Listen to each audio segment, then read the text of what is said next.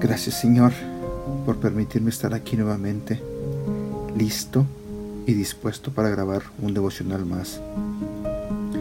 Quiero agradecerte también porque nos das la oportunidad de seguir vivos, de seguir respirando, de seguir disfrutando de tu amor hacia nosotros. Quiero aprovechar en esta mañana para pedirte Señor que nos bendigas a cada uno de nosotros, tanto a mí como a las personas que escuchan este devocional. También te pido Señor que perdones mis pecados y perdones los pecados de las personas que me escuchan también. Sabemos que cometemos muchos errores, sabemos que nos falta mucho para ser como tú quieres que seamos. Pero te pido Señor que tengas paciencia para con nosotros y que nos sigas dando una segunda oportunidad. Quiero ser como tú, queremos ser como tú. Queremos mostrar cualidades que vengan de ti, Señor. Así que te pido que nos ayudes a que así sea. Gracias por lo bueno que eres con nosotros. Gracias por el amor inmenso que nos das. En el nombre de Jesús. Amén. Hola, buenos días, ¿cómo estás? Mi nombre es Edgar y este es el devocional de Aprendiendo Juntos. En esta mañana vamos a hablar de un tema que se titula Pasión agresiva. Una traducción literal del versículo de hoy podría decir lo que sigue. Hazlo como si tu vida dependiera de ello. Déjate leo el versículo del día de hoy.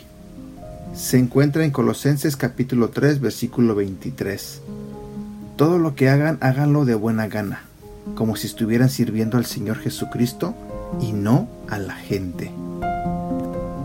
Ser hombre significa jugar duro, es dejar todo en la cancha. En otras palabras, Da todo lo que tienes. No solo es ganarse la vida, es hacer una vida. No te ganes un cheque simplemente. Ve tras las pasiones que Dios ha puesto en tu corazón. Vivir a medias no es vivir. Tienes que dar con todo.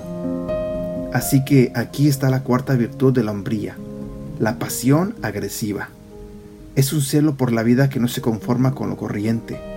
Es una energía insaciable que te motiva a vivir cada día como si fuera el primero y el último de tu vida. Es un entusiasmo contagioso que solo puede provenir de una llenura desbordante del Espíritu Santo. La palabra entusiasmo viene de las raíces griegas en y teos, que significa en Dios. Así que cuanta más intimidad tengas con Dios y cuanto más del Espíritu de Dios tengas, más apasionado te vuelves. Mi pregunta para ti es, ¿cuándo fue la última vez que saliste de tu rutina en cuanto a lo físico, en cuanto a lo espiritual o en lo relacional.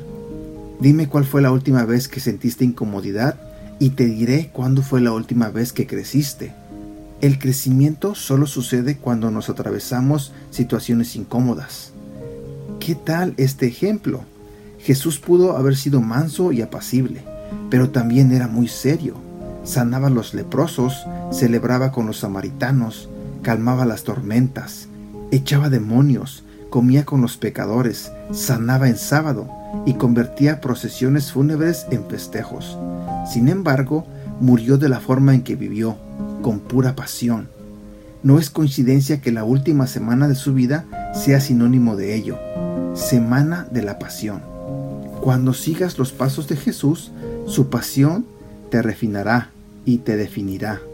Dios no solo crucifica nuestras pasiones, las resucita y las usa para sus propósitos. Pregunta para reflexionar. ¿Qué puedes hacer hoy que te hará sentir incómodo y completamente vivo? Y aquí llegamos a la parte final de este devocional. Espero que te haya gustado y como siempre te lo pido, compártelo, ayúdame a compartirlo. Deseo de todo corazón que tengas un bonito día y que Dios te bendiga.